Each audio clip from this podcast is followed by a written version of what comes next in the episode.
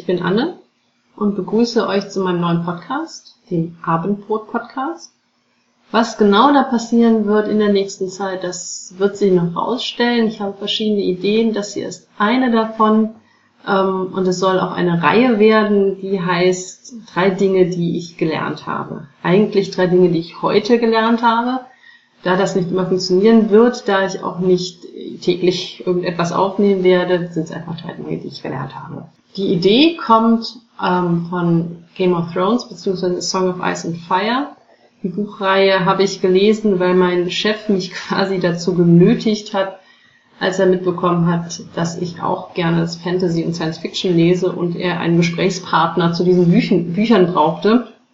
Und ich habe das dann auch brav getan, habe alle, was war es damals, fünf oder sechs Bände, also jedenfalls sehr viel gelesen und in einem dieser Bände gibt es eine ähm, Hauptperson, ich möchte jetzt gar nicht zu viel sagen, die unterkommt in einer Art, nicht Schule, aber sie möchte etwas lernen, etwas erreichen, einen bestimmten Status erreichen. Und ähm, wird jeden Tag rausgeschickt, von so einer Art Mentor, der ihr sagt, ähm, geh raus, und komm zurück und du musst mir drei Dinge sagen, die du neu gelernt hast heute. Und das kann alles sein, es können kleine Fakten sein, es können neue Wörter in einer Sprache sein, es kann äh, irgendein Geheimnis sein oder irgendeine Information, die sinnvoll ist oder auch nicht. Es muss aber wirklich etwas Wahres sein. Also kein, kein Gerücht, nichts, was irgendwer jemandem gesagt hat, was so überhaupt nicht ähm, bestätigt ist und äh, es muss halt, ja, es müssen halt drei Dinge sein. Und das möchte ich aufgreifen. Es ist auch gar nicht so einfach, jeden Tag drei neue Dinge zu lernen. Man lernt natürlich immer irgendwas dazu. Aber vieles Wissen ist einfach nur eine Erweiterung des bisherigen und wirklich drei neue Dinge zu lernen ist halt nicht immer einfach. Und das ist dann vielleicht auch die Herausforderung daran. Und ähm, ja, ich fange mal an. Und das erste, was ich gelernt habe, ist das Wort Bobo oder Bobo ist eine Zusammensetzung aus den Worten Bohemien oder Bohème und ähm, Bourgeois, also dem künstlerischen und dem gutbürgerlichen. Es ist also ein, ein Widerspruch in sich, dieses Wort, worauf es auch anspricht. Und es ist im Prinzip das französische oder auch tatsächlich amerikanische Wort für Hipster. Das heißt, es kommt so ein bisschen diesem ähm, Widerspruch in sich. Man tut auf der einen Seite ganz künstlerisch und individuell und hat aber auf der anderen Seite tatsächlich auch das Kapital dahinter, ähm, das Ganze zu verwirklichen und ist in Wirklichkeit auch gar nicht äh, der, der große Künstler, man, man kreiert sich nur ein bisschen so. Es ist dieser Gegensatz aus, ähm, wie David Brooks, der den äh, Begriff geschaffen hat in einem Buch von 2000, der, der Widerspruch von Reichtum und Rebellion. Also man äh, tut so, als wäre man total gegen das Establishment, äh, links ausgerichtet und so weiter ist es aber eigentlich in dem, was man macht, gar nicht, weil man doch sehr tief ähm, in den klassischen bürgerlichen ähm, etwas kapitalistischen Regeln der Gesellschaft gefallen ist.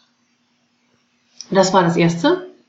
Das passt auch ganz gut zu dem Zweiten, weil Rebellion und Reichtum passt auch ganz gut zu Steve Jobs, über den ich heute eine Dokumentation gesehen habe von der BBC, übrigens auf Netflix, ganz interessant nichts Neues dabei für Leute wie mich, die auch die Bio, die nicht genau die Biografie gelesen haben, nicht die Autobiografie, die gab es glaube ich nicht, aber trotzdem ganz nett, weil viele Leute zu Wort kommen und äh, man kann das ganz gut gucken.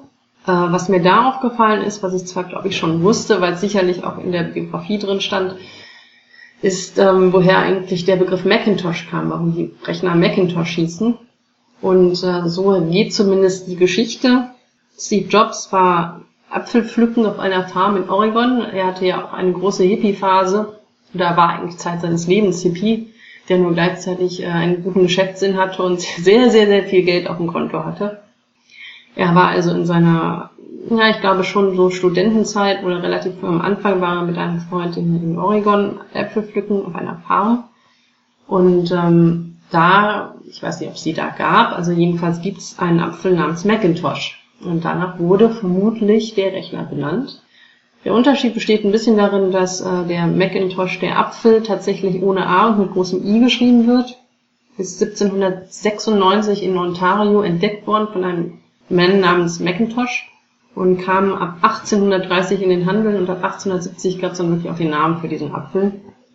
Wächst eben auch in, in kälteren Klima und also in Kanada, Nordosten der USA, deswegen ist es naheliegend, dass vielleicht auch Steve Jobs Macintosh-Äpfel gepflückt hat und zum Beispiel in Polen. Das ist die Geschichte, wie der Macintosh zu seinem Namen kam. Gerüchte halber. Ich weiß nicht genau, ob sie verifiziert wurden. Das konnte ich jetzt so nicht rausfinden. Und ich werde das Buch jetzt nicht nochmal danach absuchen. Das dritte, was ich gelernt habe, geht in eine ganz andere Richtung. Ähm, ich habe mich ich weiß gar nicht mehr genau warum. Ich habe mir mal die äh, Lyrics für das Lied All About That Bass von Megan Trainer durchgelesen, weil ich mal wissen wollte, worum es überhaupt geht. Und es geht in der Tat um Body Issues in einer bestimmten Weise, dass sie halt sagt, so, ich bin so super, wie ich bin, ich bin vielleicht ein bisschen dicker und das finde ich äh, total gut. Die Frage ist dann, warum heißt es All About That Bass? Die erste Zeile ist ja I'm all about that bass, about that bass, no trouble. Und äh, die Metapher, die dahinter steckt, ist wohl, dass der Bass, also die Bassseite an der Gitarre, die dickste Seite ist, während äh, die Treble-Seite, also die Sopranseite, sowas gibt's in dem Sinne nicht, aber eben die höchste Seite sehr dünn ist. Und so sagt sie halt, ich bin eher der Bass an der Gitarre und halt weniger der Sopran. Und das ist auch okay so. Ähm, Treble ist also auch das englische Wort für Sopran. Und was mir da nochmal aufgefallen ist, als ich mal nachgedacht habe, ist, dass es auch im Englischen Ihr kennt ja alle diesen Violinschlüssel, also dieses komische Geschnörkel, wenn man so Noten sieht, dass er vorne dran ist. Und bei uns heißt es halt Violinschlüssel und im Englischen heißt es Treble Clef, also quasi Sopranschlüssel. Das habe ich da zusätzlich noch gelernt. Und ähm, das war's auch schon. Das waren die drei Dinge, die ich gelernt habe. Und in der nächsten Folge wird es drei neue Dinge geben, die ich gelernt habe. Und was das sein wird, kann ich noch nicht sagen. Aber ich freue mich, wenn ihr dann auch wieder zuhört und vielleicht was Neues lernt, wenn ihr dann beim nächsten Gespräch punkten könnt, weil ihr so unglaublich äh, schönes Wissen habt. Vielen Dank fürs Zuhören und bis zum nächsten Mal.